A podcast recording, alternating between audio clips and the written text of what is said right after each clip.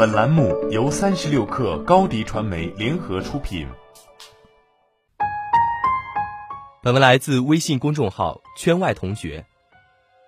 先问你一个问题：你辛辛苦苦花了一个月做的方案，老板只看了两分钟就否决掉了，你会有什么感受？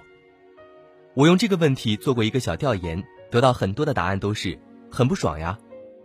当你遇到这种情况，觉得很不爽，胸口有一股闷气，头脑里也总是冒出这件让你不爽的事情，总想找个地方释放掉难受的情绪。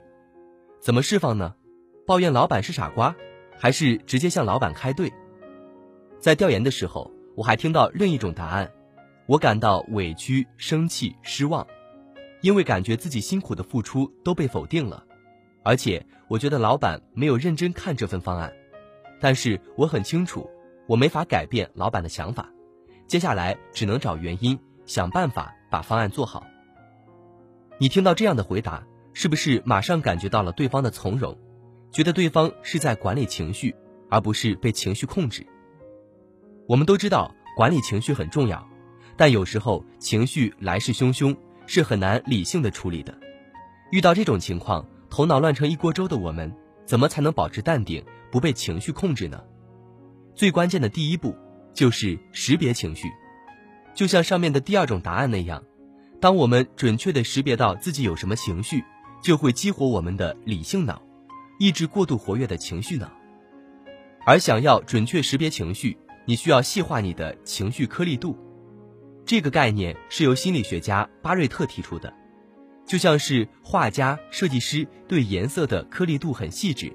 可以辨别出很多种不同的颜色，比如哪怕只是红色，也可以分暗红、玫红、酒红、胭脂红。后来这些名称都不够用了，得用色号来区分了。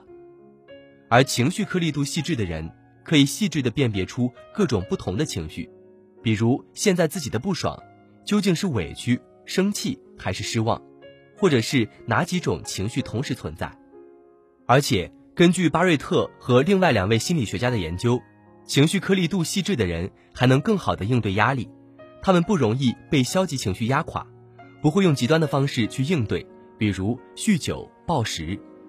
那怎么判断自己情绪颗粒度有多细致呢？先问你个问题，你能列举出几个开心的情绪词？情绪颗粒度特别细致的人，熟练掌握的情绪概念可以到几百个。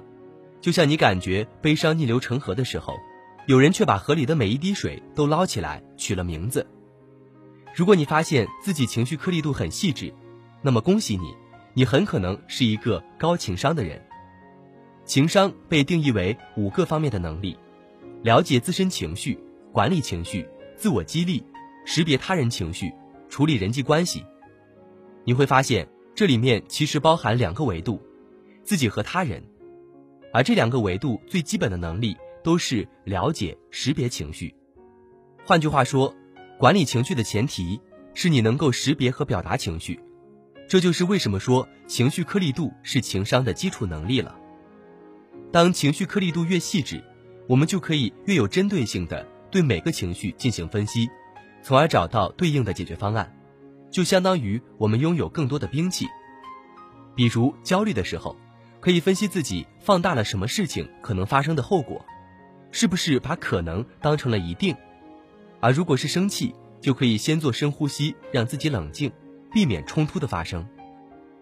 当情绪颗粒度很粗糙的时候，也就无从分析了，应对情绪的方式也就只有简单的一两种了。就像是查理芒格常说的那句话：“当你手里只有一把锤子，看什么都是钉子。”所以。想要提升情商，想要让自己能够更好的掌控情绪，重点要提升的就是情绪的识别和表达能力，也就是让情绪颗粒度变细。那要怎么提升呢？一个好办法就是看剧。既然直接体验很难创造，那我们就利用别人的经历，增加我们的间接体验。具体怎么做呢？也挺简单的，就是当你在看剧的时候，留意角色是怎样表达复杂情绪的。然后想象一下，如果你在那个场景里，会有什么样的情绪，会做出什么行动？当然，剧的质量会有一定的影响。做得越精良的剧，演员演技越好，表达情绪的颗粒度就会越细致。一旦你开始用这种新的视角看剧，就会发现乐趣比过去要大得多。你不只是在看剧情，还可以像内行一样看门道。好了，本期节目就是这样，下期节目我们不见不散。欢迎加入三十六课官方社群，添加微信 baby 三十六课 b a b y 三六 k r，获取独家商业资讯，听大咖讲风口，聊创业，和上万课友一起交流学习。高迪传媒，我们制造影响力。商务合作，请关注新浪微博高迪传媒。